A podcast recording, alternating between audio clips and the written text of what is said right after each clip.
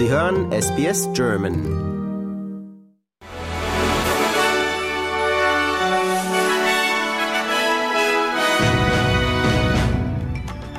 Sie hören den SBS German Newsflash an diesem Donnerstag, den 16. November. Mein Name ist Benjamin Kantak.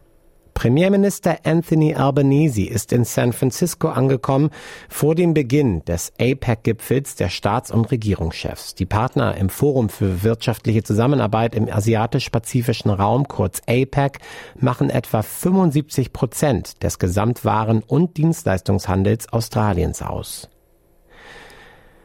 Die US-Präsidenten oder die Präsidenten, US-Präsident Joe Biden und sein chinesischer Amtskollege Xi Jinping haben sich am Rande des APEC-Gipfels im pazifischen Raum in Kalifornien getroffen, in der Hoffnung, die Beziehungen zwischen den USA und China nach einer tumultartigen Periode wieder zu stabilisieren. Die Führer sprachen zuletzt vor einem Jahr in Bali am Rande des G20-Gipfels miteinander. Einwanderungsminister Andrew Giles hat dem Parlament einen neuen Gesetzesentwurf zur Änderung des Migrationsgesetzes vorgelegt, der strenge Beschränkungen für diejenigen vorsieht, die aus der Einwanderungshaft entlassen wurden. Dies folgt nach dem wegweisenden Urteil des High Courts letzte Woche, das die unbefristete Einwanderungshaft für rechtswidrig erklärte und zur Freilassung von 83 Inhaftierten führte. Die liberale Senatorin Jacinta Nampinjin-Paprais sagt, die Opposition sei bereit, die neuen Gesetzesvorschläge der Regierung in Bezug auf die kürzlich entlassenen Inhaftierten zu unterstützen, vorausgesetzt es gibt vollständige Transparenz darüber. Die Gesetze schlagen eine Reihe von Beschränkungen für die Inhaftierten vor, einschließlich der Möglichkeit der Überwachung durch Knöchelarmbänder. Das australische Statistikbüro, kurz ABS, hat bekannt gegeben, dass die Arbeitslosenquote im Oktober auf 3,7 Prozent gestiegen sei, verglichen mit 3,6 Prozent im Monat September. Die Zahlen zeigen, dass in den letzten 30 Tagen 54.900 neue Arbeitsplätze auf dem Arbeitsmarkt geschaffen wurden. 17.000 davon waren Teilzeitstellen. Israel sagt, dass seine Truppen ein operatives Kommandozentrum und Vermögenswerte von palästinensischen Hamas-Kämpfern im größten Krankenhaus des Gazastreifens gefunden haben.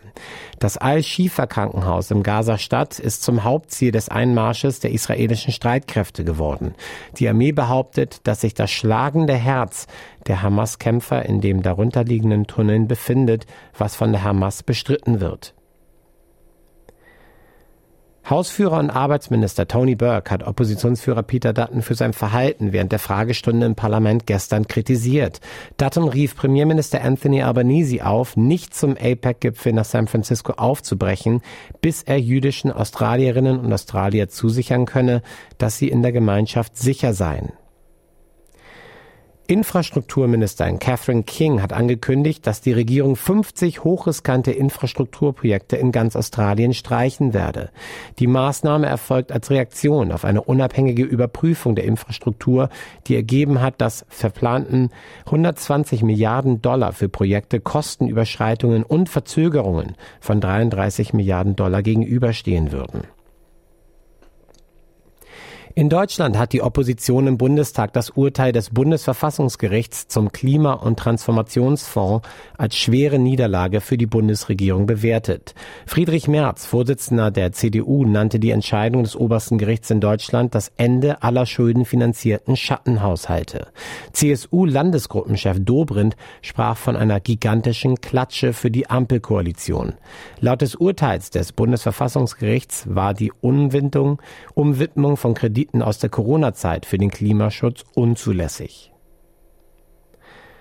Eine Frau steht in Russland vor Gericht wegen des Bombenanschlags auf ein Café in St. Petersburg, bei dem ein prominenter russischer Militärblogger getötet wurde. Dem Mann wurde eine Büste von sich selbst überreicht, die später dann explodierte.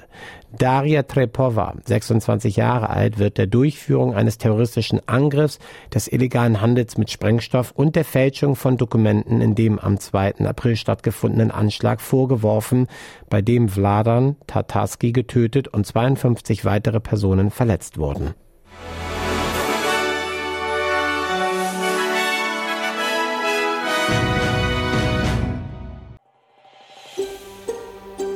Lust auf weitere Interviews und Geschichten?